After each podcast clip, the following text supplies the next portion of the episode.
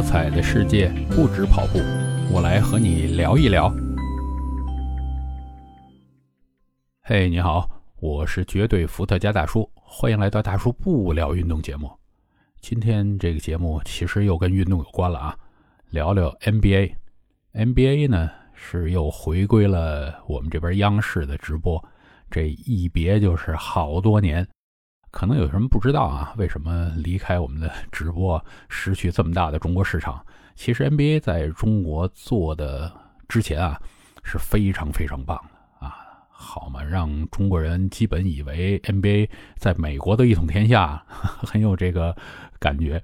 但实际上呢，呃，由于他那边火箭队的总经理，哎，这还是以前姚明在那边效力时候的东家啊，他总经理胡说八道。啊，就是他支持港独，有这么一件事儿。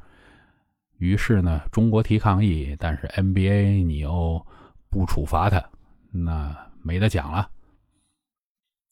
这事儿怎么说呢？你想做中国的市场，那中国的一些底线你都一定不能碰啊。除了这些大家都了解啊，我们有哪些底线一定不可以触碰的。但是在美国呢，又有美国的底线。如果 NBA 这个公司啊，其实这不是一个体育组织啊，是就是一个公司啊，他处罚了随便说话的莫雷，他自己又会惹极大的麻烦，他可能在美国就混不下去，那也是他的根基啊啊，所以呢，这体现了什么？中美两国的文化其实是有一些地方是不可调和的，这个矛盾是我认为是无法解决的。那么你想做中国的生意，OK，你就应该怎么样呢？游走在中美两国这个之间，你不要碰两国中间这底线，那就没有问题。但是你要往中间来搅和的话，那最后很有可能就两败俱伤。你做中国这边的生意，你就一定不能碰。那你碰了以后，哎，美国那边要拿你没办法，那就完。你就一定会丢失一个中国这边市场啊！当然，这莫雷他也没有舍生取义啊，他没有自己胡说八道之后辞职，他可能他辞职其实是最好的解决方案，但是他不愿意牺牲自己嘛。于是乎呢，这几年没有 NBA 在，那发生了什么？就发生了以前有可能被 NBA 去吸引注意力的这些受众。它转移了阵地，其实现在就是一个注意力经济啊。那我做很多媒体平台，人家都跟我讲，你这个要保持更新频率啊，你不能停更，一停更，哎，人就去别处了，哎，人就不回来了啊。我就知道，比如说这个直播，直播你要是被停了以后，很难再找回你的原来的这么多粉丝，因为。他就说了：“你这边不直播了，我现在没事干呢，我就瞎溜达。我看的另外一个直播，哎，也不差呀。如果你在一直是占据他的注意力的话，他没有精力去看其他的。但现在他有了。这个比如说啊，呃，我爱跑步，那也很简单。你跑步这疫情这几年比赛都停了，呃，大家。”不知道了不了解啊？你做一件事，你是要有目标的嘛？其实很多跑步的人，他有什么目标啊？就是参赛。哎，我就想去参加一场马拉松，或者说我就想在马拉松里边创造一个更好的成绩。于是呢，那这几年这个大众赛事嘛，马拉松赛就停了，他参加不了，心气儿就差了。心气儿差了，他又愿意运动，这时候他就找什么？哎，哪儿有什么运动我去。所以我知道啊，有一些 这个跑步爱好者最后转去什么玩飞盘啊，啊 骑车呀，什么都有啊。但是跑步市场，我觉得流失也挺惨的。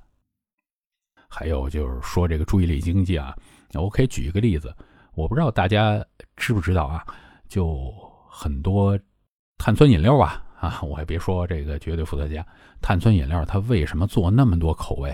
你当它。真没事干，他是想干什么？我的口味多，我进了商超以后，那你跟我谈判，你就要给我这牌面你不能说，比如说啊，说简单的，最多的可口可乐，我有可口可乐这原味的，有什么零度的，有樱桃味的，有咖啡味的，哎，我要求你必须把它放出来，这要求合情合理吧？于是呢，你要是放了它三瓶四瓶在这儿，本来这三瓶四瓶可能位置去放百事可乐，那百事可乐不就被他挤走了？对吧？那百事我也厉害，我这什么也好几口味那挤挤谁啊？可能就把国产可乐又挤走了。呃，就是这样。那么注意力经济这是一大因素啊。于是乎呢，NBA 这个边失去了很多新鲜血液，可能以前的那个老血液也都跑别处去了。这是一点。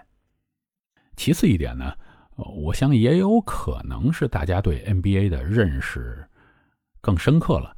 因为以前呢，大家可能会认为 NBA 是美国特别大啊，占领美国人生活的这个运动，但实际上真不是这样。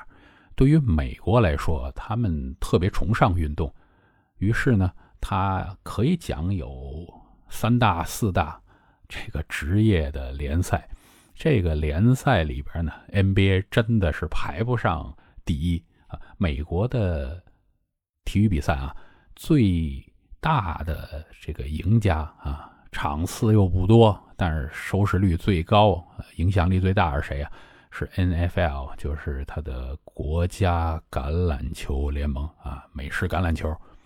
然后呢，嗯，我并不清楚现在具体的这个数值的对比啊，但是我感觉呃还有一个 MLB，嗯，美职棒啊，就是职业棒球大联盟。对于美国人来讲，这个棒球也是一个非常耐看的运动啊。然后可能就是 NBA 啊，还有四大联赛的话，应该再把这个冰球加上。所以呢，在对美国人来讲呢，NBA 并不是一个特别特别呃火爆的一个事儿啊，很火爆，很火爆，但是并没有可能像大家想的那样独占鳌头。其次呢。呃，如果真的是 NBA 球迷的话，说实在的，我也算个曾经的球迷，现在应该算伪球迷了。也看看啊，我我这家里边还有姚明，还有什么詹姆斯签名的球衣，我都有呢。今天呃，不是刚出的消息吗？杜兰特又转队了，哎，一下子大家可能这么比方吧，前几天你还是。叫什么布鲁克林啊篮网的忠实球迷，哎呀，心气儿很高。你看我们球队多牛啊，这么多明星，结果一下子走俩，哎，欧文走了，这个杜兰特又走了，哈哈，那你这球队马上就感觉哎不灵了啊。这个接下来不知道怎么打，这是什么？这是职业联赛呢，都是打工的。其实别把他们当这个运动员看啊，他们首先是一个打工人。他要去找一份好的工作啊，当然球技是他自己赚钱的这个本事，他是一个优秀的运动员。但是更往前说，首先他是跟这个商业组织、这个球队签了合约的球员。那他现在换队，就很多人呢，呃，不知道你们有没有这个心理啊？